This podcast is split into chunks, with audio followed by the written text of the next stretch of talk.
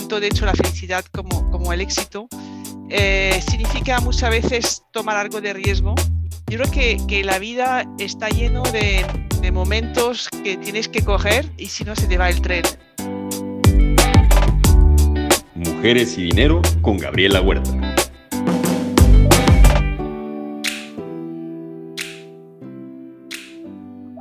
Soy Gabriela Huerta y en este episodio de Mujeres y Dinero tengo la fortuna de que me acompañe Sofía del Campo. Ella es responsable de distribución para el sur de Europa y la TAM en Natixis Investment Manager. Sofía, muchísimas gracias por acompañarnos. muy buenos días, muy buenas tardes a todos. Encantada de estar contigo, Gabriela, hoy. Muchas gracias a ti. Gracias a ti por estar aquí. Acabamos de pasar por el 8M, un día muy importante para las mujeres y el empoderamiento en general. Y empezando esta entrevista, quisiera traer una cita de Víctor Frank, que sé que te gusta mucho. Y esta es la de que la felicidad y el éxito no los puedes perseguir, sino llegan a ti. Y con esto en mente, ¿cómo es que has manejado ese camino al éxito? Es, sí, sí. Es una pregunta importantísima y la verdad es que eh, se necesita un poco de tiempo para analizar después eh, y con perspectiva un poco lo que se te ha pasado en la vida, ¿no? Y cómo has llegado, dónde has llegado. Yo diría que es verdad que eh, la felicidad no se puede perseguir, pero sí que se puede em, intentar buscar de alguna manera o, meter las, las condiciones o el entorno que permite conseguirlo, tanto de hecho la felicidad como, como el éxito y eh, significa muchas veces tomar algo de riesgo. Yo te diría que, muchas veces en mi vida, tanto profesional como privada, en algún momento he tomado un riesgo que he querido y analizado y que he pensado que, me podía eh, bueno, eh, ser más relevante y, acompañarme en este, en este camino. Y creo que ha sido muchas veces determinante cuando he cambiado de trabajo, cuando he cambiado de país bueno, soy francesa, me fui a vivir eh, a España, cambié totalmente de, trabajo y de, línea de negocio donde estaba, asumía otro riesgo. Entonces, yo creo que, la vida está lleno de, momentos que tienes que coger eh, y si no se te va el tren. Y si no pierdes el tren, eh, muchas veces tienes muchas de perder oportunidades de, ir un poco más allá en tu vida, tanto de hecho personal como, como profesional, te diría. Y sobre estos cambios de carrera, por ejemplo, tú entraste al mundo de gestión de activos en Madrid en el año 2000 tras trabajar en, Deloitte, si bien recuerdo. ¿Qué fue lo que te ha ayudado de esa experiencia previa en el mundo de asset management? Sí, cuando, cuando trabajé en Deloitte, eh, en una consultoría, la verdad es que fue eh, para mí una época muy potente cuanto a aprendizaje, a método de trabajo, las consultoras son muy exigentes con, con las personas que, bueno, que, que, componen los equipos y yo creo que te ayuda mucho a estructurar tu pensamiento, a recuperar lo que es esencial en una negociación, en un empleo, en una función. Y aprendí muchísimo. Y es verdad que cuando estaba en Deloitte, estaba además en una área que era muy enfocado al mundo financiero hice muchas, eh, muchos trabajos en el mundo de las gestoras, pero siempre del lado de la organización, de, de la reorganización, muchas veces porque estaba debido a, fusiones y adquisiciones dentro del mundo de, del mundo de la gestión de activos. Y cuando llegué al mundo del asset management, en la parte de distribución donde estoy y, llevo 20 años haciendo, el conocer las, eh, las organizaciones por dentro, entender un poco cómo funcionan, de qué manera pues se gestiona y hacia dónde va hacia el cliente, en fin, cuál es el, todo el camino entre el fabricante, entre comillas, del producto y, la distribución, eh, me ha servido mucho para después eh, pues poder hablar mejor con los clientes. Al final, entender bien el cliente, que muchas veces en nuestro negocio, que sabes que es un negocio B2B, ¿no? Al final nuestros clientes también pueden ser gestoras, pueden ser fondos, eh, pueden ser fondos de pensiones, fondos de inversiones, compañías de seguros el hecho de que tú entiendas también el día a día de esta gente, cuáles son las complicaciones que pueden tener en su día a día, hace que creas una empatía, un entendimiento de, lo que él lleva a cabo a, lo largo del día, que creo que te permite pues, tener un mejor calidad de servicio. Para mí, em, lo fundamental en lo que yo hago ha sido siempre el entender bien el cliente y poner el cliente en el centro de mis preocupaciones, que podemos ofrecer muchos productos, pero al final si no eres capaz de que el cliente te entienda y que eh, tú puedas entender correctamente el cliente, ofrecerle, entender bien sus necesidades, yo creo que no llegas a conectar, no llegas a, aportar una, una calidad de servicio. Entonces, yo creo que toda la experiencia que he tenido previamente a entrar en el mundo del asset management me ha hecho uno, entender mejor efectivamente las organizaciones, cómo, cómo funcionan ellos, eh, que creo que es muy importante, y aparte, entender mejor eh, pues sus necesidades como, como cliente, como inversor. Y eso yo creo que, ha sido fundamental. Claro, y esto me recuerda un poco algo que dijiste en el pasado, que es que el tiempo que, que pasas creando estas relaciones es crucial para después hablar de negocios. Entonces, desde el punto personal también, el conocer a tu cliente cómo es, platíquenos un poco de esto.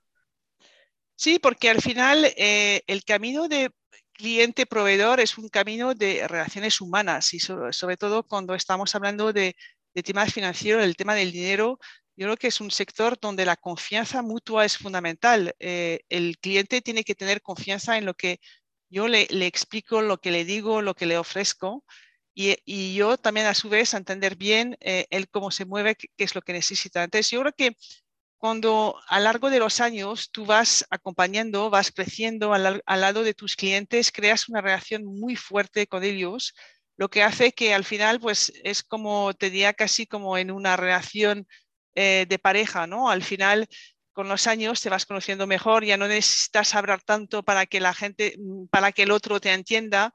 Eh, y, bueno, yo creo que al final anticipas de alguna manera también sus necesidades o sus, eh, las cosas que pueden estar en el momento determinado, con lo cual yo creo que es, es bueno el poder construir esta relación sobre el largo plazo. Nosotros siempre desde Natexis intentamos que nuestra relación no sea simplemente de proveedor a cliente, sino que justamente construyamos juntos un largo camino para crear estas relaciones duraderas en el largo plazo, porque estamos hablando de una relación muy importante de confianza, que es al final de lo que se trata en este sector. La confianza es básica. Y hablando del sector, en estos más de 20 años, en él, ¿has visto cómo han ido creciendo y saliendo nuevos participantes, o sea, la competencia, mientras al mismo tiempo se ha dado una concentración de los clientes. Entonces, ¿qué recomendación le puedes dar a otras personas que empiecen a ver esto en sus sectores? ¿Cómo lo has ido manejando? Sí, es una pregunta interesante porque es verdad que estamos del lado de los proveedores, entre comillas, de productos y servicios cada vez más, pero nuestros clientes están obviamente cada vez más concentrados y esto pasa en, todas las zonas geográficas en las cuales eh, nos estamos moviendo porque hay una economía de escala importante. Entonces, no hay secreto. Yo creo que al final eh, el secreto de poder eh, seguir creciendo dentro de un mundo que es cada vez más competitivo y, y con clientes cada vez más reducido, volvemos un poco a lo que comentábamos antes, que al final lo que tú has conseguido crear de confianza, si has podido ser capaz de acompañar eh, tus clientes en momentos buenos como en momentos malos, si tú le has podido dar esta confianza de que puede contar contigo, que puedes ayudarle eh, en, estos momentos complicados, yo creo que resaltas. Em, e, en nuestro grupo eh, en Atexis Aparte de ofrecer productos, además hemos desarrollado muchos servicios adicionales que permite que pues tenemos una relación algo más estratégica que simplemente yo, yo te ofrezco un producto o te propongo un servicio, sino que yo pienso contigo, te aporto, eh, te, aporto datos para poder eh, hacer eh, reflexiones conjuntas estratégicas, intentamos analizar conjuntamente hacia dónde va el mercado, cómo podemos eh, ser diferente, cómo les podemos ayudar también ellos a ser diferente, a posicionarse. Con lo cual, yo creo que, que la clave es al final aportar algo más que simplemente un producto, sino que acompañarle en su desarrollo estratégico del negocio y a la vez compartir con él pues todas las eh, herramientas que nosotros tenemos también al ser pues a veces más globales que ellos o, más expertos en algún tema que ellos, entonces les aportamos de alguna manera todo lo que nosotros pensamos que le puede aportar algo de valor. Y al final yo creo que una relación exitosa eh, cliente-proveedor es justamente cuando has conseguido que esta relación no sea visto únicamente como esto de cliente a proveedor, sino que mucho más de socio. De, yo soy un socio estratégico y te voy a acompañar en el largo plazo. Buenísimo. Y ya que mencionas este entorno global, distintas geografías, lo dijiste al principio, francesa, he vivido en España mucho tiempo y durante años has documentado un poco las diferencias culturales en el entorno laboral entre Francia y España, pero también ya tienes, que son? Más de siete años, ¿no? Trabajando directamente con la TAM y ahora ya te hicieron responsable también del sur de Europa. Entonces, ¿qué nos puedes decir a este respecto? Este manejar equipos globales y de distintas culturas y cómo han cambiado tu estilo de liderazgo. Sí. Sí, es otro tema muy interesante que, eh, y, la verdad es que tenía que, que me daba un poco de vértigo al principio manejar equipos porque, bueno, España, Francia, más o menos viviendo en el país, eh, habiendo hecho pues, eh, estudios en Francia, habiendo vivido, teniendo una pareja española, en fin, entiendes bien la cultura, pero cuando se trata de manejar equipos de, países, de zonas, de horizonte totalmente diferente al tuyo, donde obviamente pues no has compartido nada culturalmente, pues obviamente conocer la historia, la geografía de un país y, algunas pinceladas de, cada cultura, pero realmente entender eh, la gente cómo se mueve es mucho más eh, complicado. Em, entonces me daba un poco de vértigo, pero te diría que, lo que más he aprendido haciendo eh, gestión de equipos así más globales ha sido el hecho de que, si, que tenemos a nivel humano muchas eh, referencias comunes, eh, cual sea tu país de origen. Eh, y las cosas comunes que tenemos en, común al final es pues la motivación, el ser empresario o no ser empresario, el tener empatía con la gente, en fin, los valores humanos de cada uno al final son relativamente comunes, cual sea tu origen cultural, social, y, tienes gente de, cualquier horizonte, mujer o hombre, que pueden aportar a un equipo pues este tipo de cualidades humanas. Y tenía que, más allá de la experiencia, lo que yo he buscado siempre que he montado equipos es gente con muchísimas ganas, optimistas, dinámicas y con valores humanas eh, extraordinarias. Y creo que por eso eh, el equipo que yo tengo hoy es un equipo extremadamente unido eh, y, te digo, tenemos, yo creo que en mi equipo más de siete nacionalidades diferentes, eh, diez países, fin, vivimos en, países totalmente diferentes y cada vez que nos encontramos juntos hay una especie de fuerza de, grupo y de, y de sentido común de lo que compartimos, porque al final yo creo que compartimos valores muy humanas y, tenemos el sentido de la vida eh, muy parecido. Eh, buscamos ayudar a, nuestros clientes, eh, ayudar entre nosotros. yo fomento muchísimo entre mis equipos que se compartan experiencia, que hablen conjuntamente. Ahora que justamente te decía, integro un equipo de 10 personas en Italia, también les he metido hoy en el conjunto de, mi equipo para que vean un poco qué cosas pueden compartir. Yo creo que es lo fundamental. Eh, y después, eh, una vez que tienes este equipo con grandes valores humanos, eh, tu leadership pues se hace casi por sí solo. Al final le, transmites pues la visión estratégica que quieres tener y lo, hablamos conjuntamente, les ayudas en todo lo que puedes para que ellos también estén exitosos en sus propios mercados con sus propios clientes, pero se crea una dinámica fantástica. Y, muchas veces me preguntaban, porque es verdad que tengo un, equipo muy diversificado también cuanto a género, cuanto a horizonte, en fin, y yo nunca jamás he mirado eh, cuotas, nunca me, puesto a, medir si tenía más mujer, más hombres, si venían de tal sitio, de tal otro.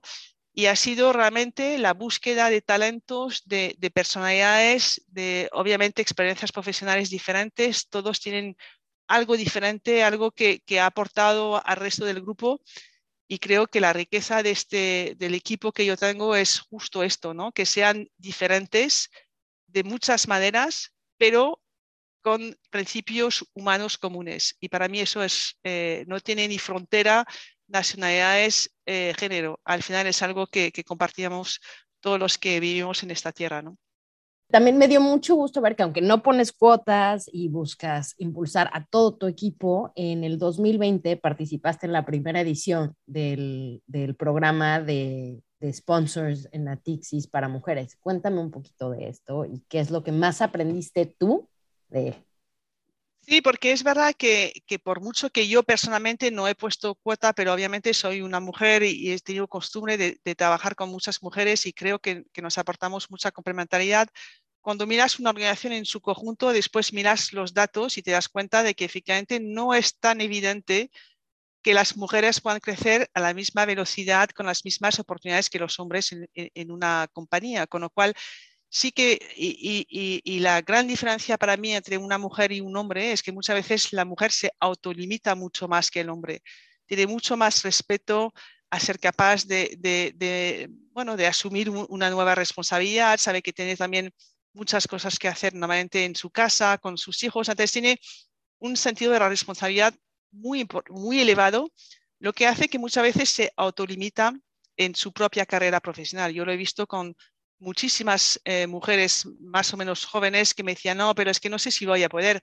Y eran chicas brillantes, mujeres brillantes, pero que se autolimitaban. Entonces, yo creo que en la labor de una empresa y, de un grupo eh, como el nuestro, eh, Natixis, es intentar darles todas las oportunidades para que la mujer se siente cómodas en poder justamente pues asumir una nueva responsabilidad eh, sin perder la responsabilidad de su vida privada, porque obviamente tiene mucha, muchas veces cuando tienes, pues está tu familia, tus hijos, eh, es muy importante. Entonces, darles todas las herramientas para que ella se siente más cómoda en asumir esta nueva responsabilidad y seguir manteniendo un buen balance de vida privada y vida profesional, porque al final eh, la clave para que la mujer siga creciendo en una empresa y que pueda tener más oportunidades eh, y más posibilidades de crecer es si le damos también posibilidad de, compartir de manera eh, equilibrada las dos cosas. Yo te diría que, que, si una cosa buena ha tenido la pandemia del, del COVID es el mundo del teletrabajo, que, que antes era casi fin, inusual. En Estados Unidos, que están mucho más avanzados, sí que tenían costumbre de tener algunos días home office, como dicen ellos, pero tenía que en Europa, por ejemplo, muy pocas veces, y creo que en Latinoamérica también muy pocas veces había la oportunidad de poder trabajar desde casa con algo más de, bueno, de, variabilidad o de flexibilidad.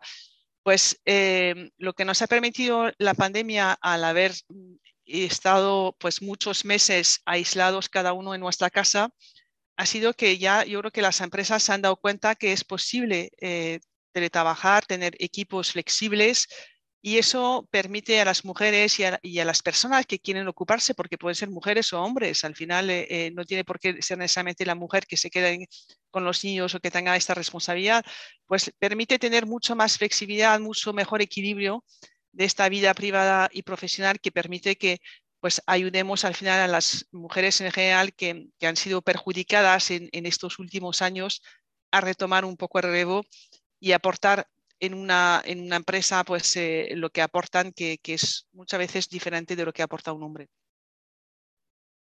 Sí, buenísimo. Y ahora, yéndonos directamente a ti, o sea, yo y todos los que te conocemos, creo que una constante es asocias a Sophie con inteligentísima, trabajadora, empática y estricta. Y tú lo mencionaste al principio cuando estabas hablando de cómo era tu equipo.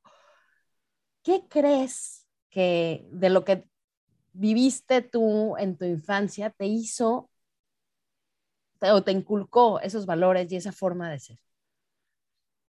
Sí, bueno, yo creo que al final cuando eres pequeño, eh, tú te haces también un poco tu, tu, mundo ¿no? y tu vida. Yo es verdad que he tenido una madre que ha trabajado eh, mi abuela también trabajaba, la madre de mi madre, eh, y bueno, pues era, en fin, hoy tendría más de 100 años, con lo cual, en para la época era algo extraordinario. Entonces, es verdad que dentro de, mi familia he tenido siempre ejemplos muy buenos de muchas mujeres trabajando.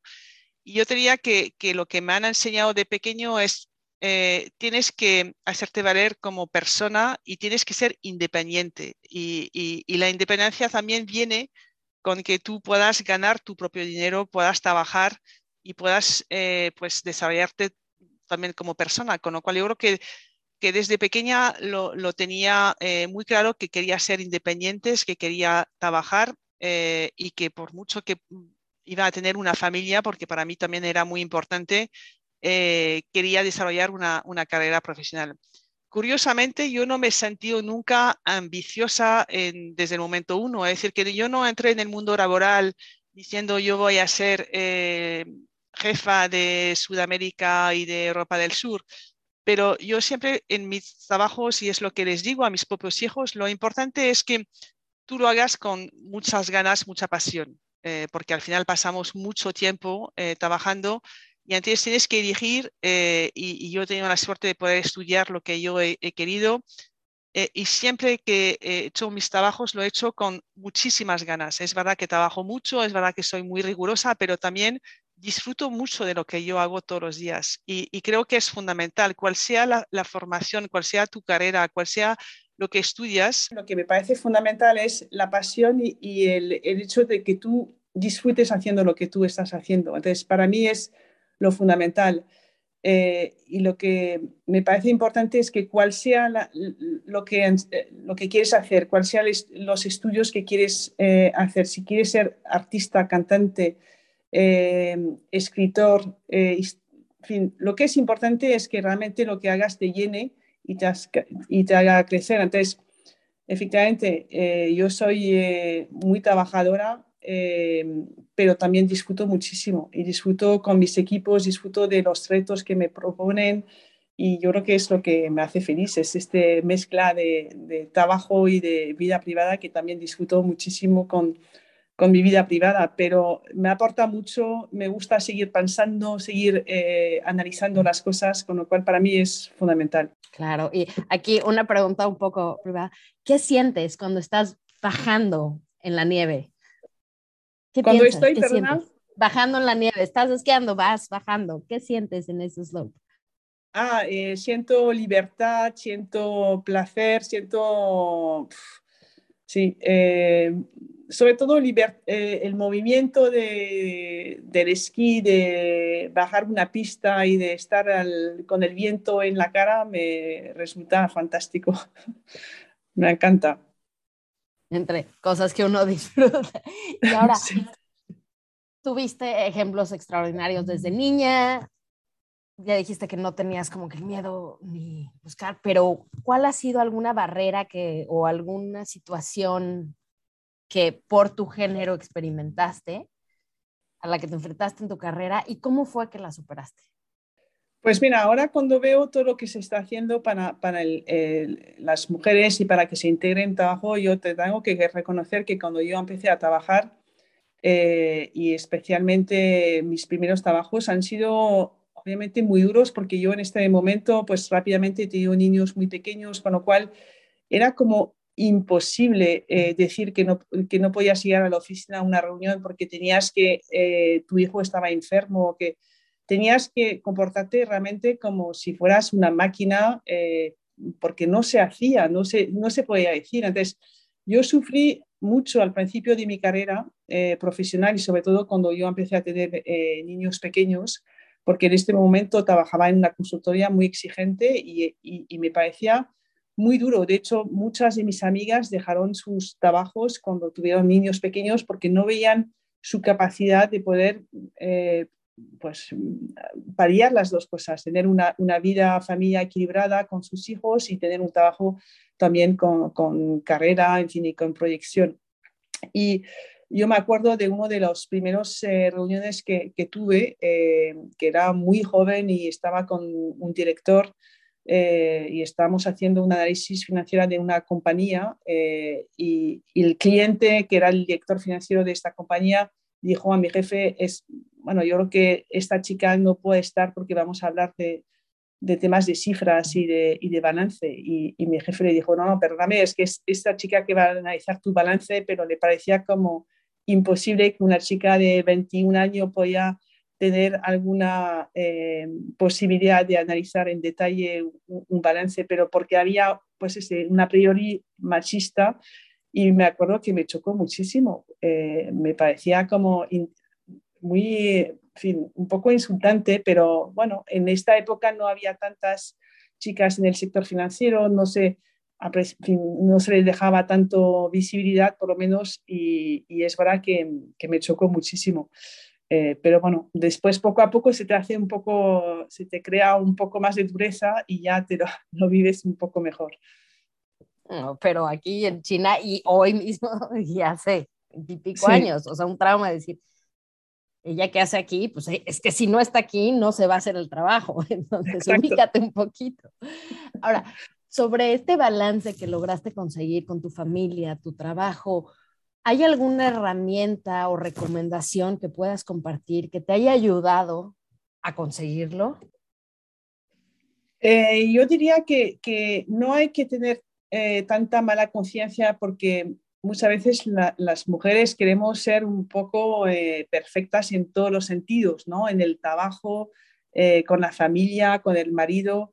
Y yo creo que hay que ser un poco más, no sé cuál sería la palabra, pero eh, más indulgente consigo mismo o, menos exigente consigo mismo de alguna manera, porque al final nos eh, ponemos unas barreras, unos límites muy altos y que no son eh, necesariamente que, en fin, yo me acuerdo haber tenido muchísima mala conciencia al día que yo no podía estar a la salida del colegio cuando, en fin, muchas veces que te dices, lo habrá hecho bien, eh, era lo que tenía que hacer. Al final yo creo que hay que hacer las cosas con sus propias convicciones. Ahora se puede hacer eh, mucho mejor, eh, como te decía, yo creo que hay mucho más posibilidad de hacer este balance, pero mm, no hay que, tener remordimiento de, lo que uno ha hecho más o menos bien. Al final de cada cosa que hacemos, inclusive las malas, aprendemos y, nos convertimos en algo mejor eh, después, con lo cual yo creo que tanto lo bueno como lo malo es parte de nuestra construcción como, persona y, yo creo que muchas veces nos obsesionamos con lo, malo que o, las cosas mal que hemos podido hacer y al final eh, es parte de la construcción de cada uno, ¿no?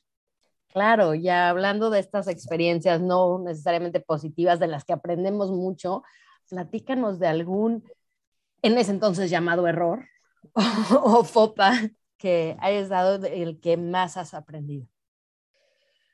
Eh, pues de lo que más he aprendido te diría que es en el mundo de, la gestión de, los equipos, porque al final he cometido errores en, algunos casos eh, y me di cuenta después o porque he sido demasiado exigente o demasiado dura eh, como tú decías antes, yo soy una persona muy exigente conmigo mismo, eh, muy dura y es verdad que, que, tengo mis propias metas y que obviamente tienes que también a veces respetar y asegurarte de que todo el mundo pueda seguir tu ritmo, todo el mundo pueda tener las condiciones. Entonces, yo he aprendido mucho a hacer algo más, eh, diría que suave de alguna manera o, adaptarme mejor quizá también a, mis equipos. Ahora, mi, aparte de lo que es la consecución de, mis objetivos y, de lo que yo puedo estar haciendo, lo que más me gusta, de hecho, es hacer crecer mis equipos, eh, contratar gente muy joven que les formas, que les ayudas a, buscar su camino. Muchas veces eh,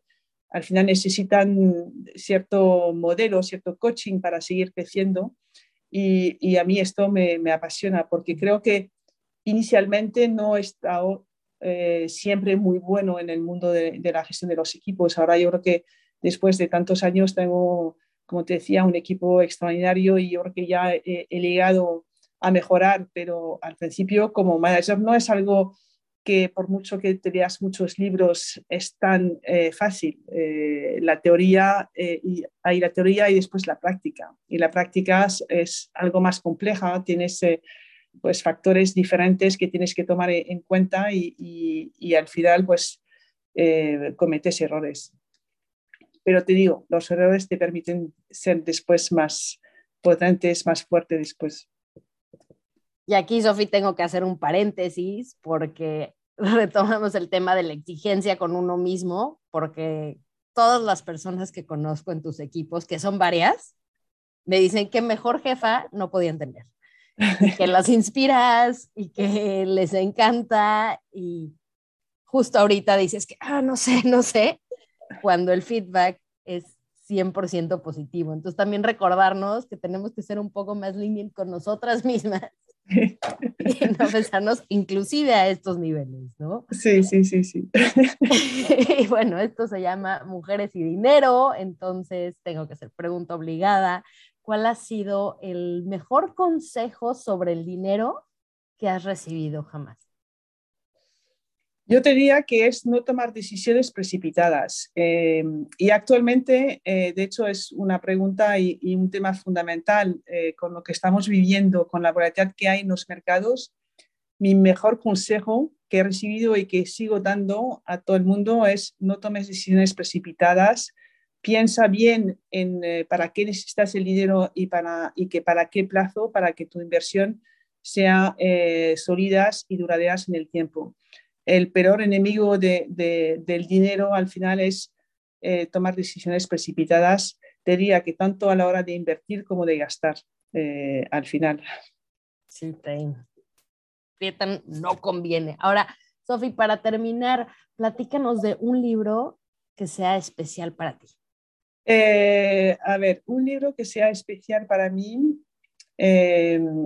Hay uno que me ha marcado muchísimo eh, y como tengo malísima memoria, tendré que mirar cuál es el autor porque ya no me acuerdo, que era eh, Las siete personas que ha encontrado en el cielo. Te, buscaré el título para, eh, que, para que lo puedas encontrar porque no me acuerdo exactamente, pero era la historia de alguien que después se encontraba con, con muchísima gente en, en, una segunda vida y, que entendía un poco todo su, eh, su recorrido en, este mundo porque de repente se, encontraba con, gente que le daba un poco las pinceladas de por qué había pasado tal cosa, ¿no? Porque al final se nos pasa muchas cosas en la vida y, y a veces no, no somos capaces de hacer las conexiones o no entendemos por qué pasa esto y, y no lo otro.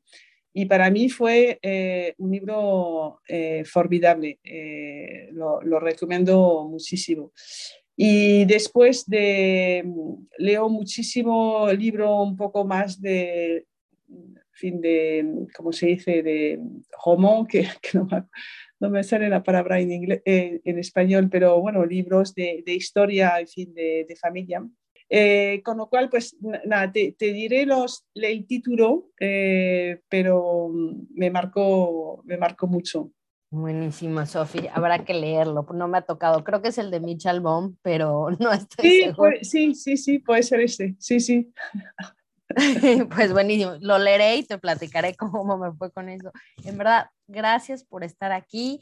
Y había dicho que era la última, pero no puedo dejar que te vayas sin tocar el tema de ESG, que en el mundo financiero y en general es muy importante. ¿Cómo ves tú desde tu trinchera que sea el futuro de las inversiones sostenibles?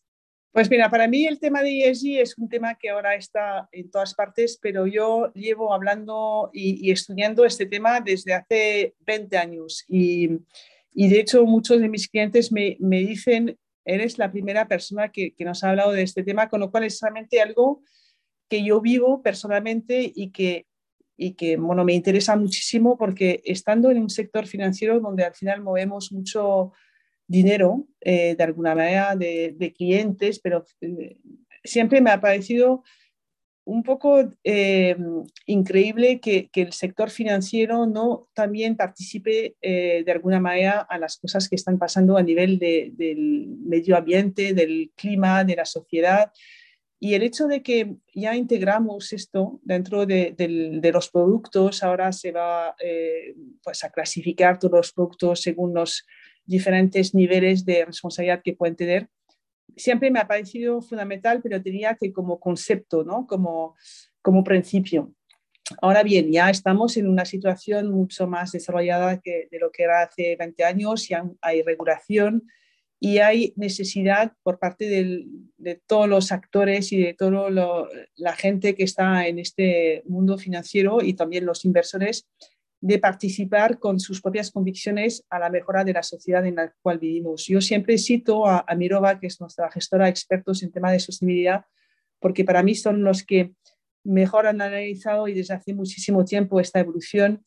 Ellos eh, te dicen eh, no hay eh, inversión responsable sin tener también lo que llaman engagement y compromiso, el diálogo activo con las empresas, el hacer que las compañías en las cuales invertimos también eh, tengamos este diálogo activo para que las cosas que hagan se hagan mejor, que calculamos el impacto de lo que, de lo que se fabrica, eh, el, impacto a nivel de carbono, por ejemplo, para asegurarse de que pues, haya un control. Entonces, yo creo que se ha convertido en algo eh, tan sumamente importante para todos los actores económicos y financieros que ya no hay marcha atrás.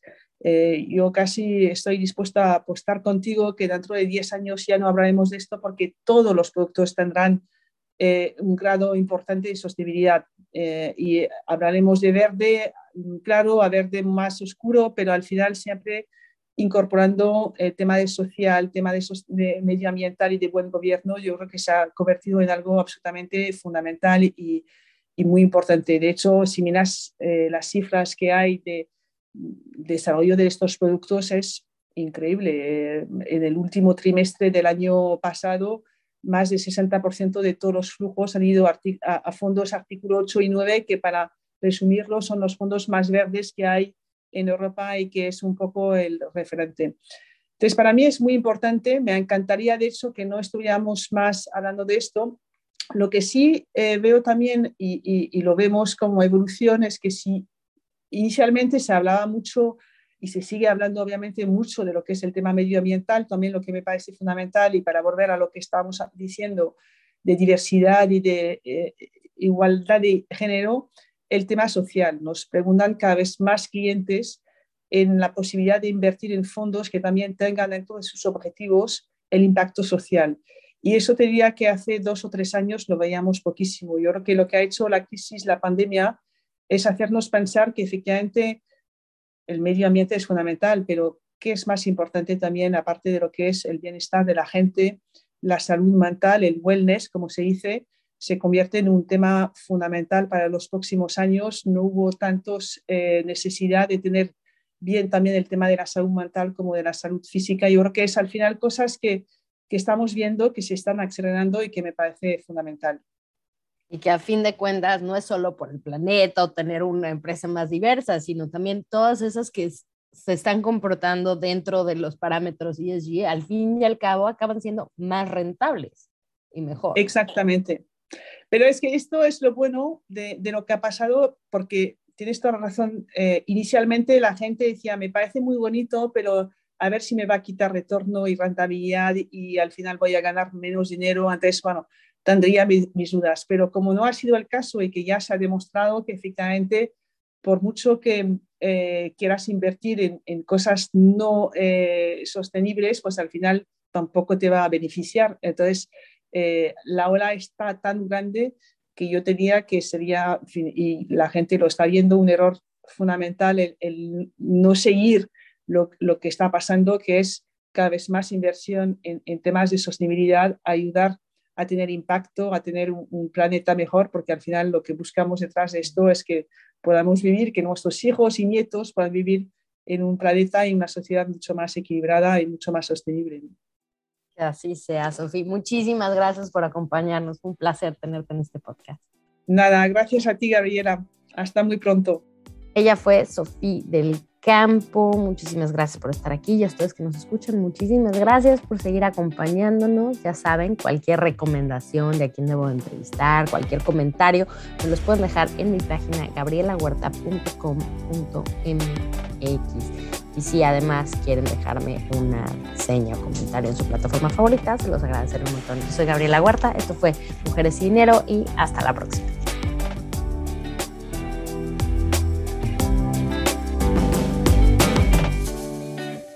Mujeres y Dinero con Gabriela Huerta, el podcast sobre las mujeres en el top.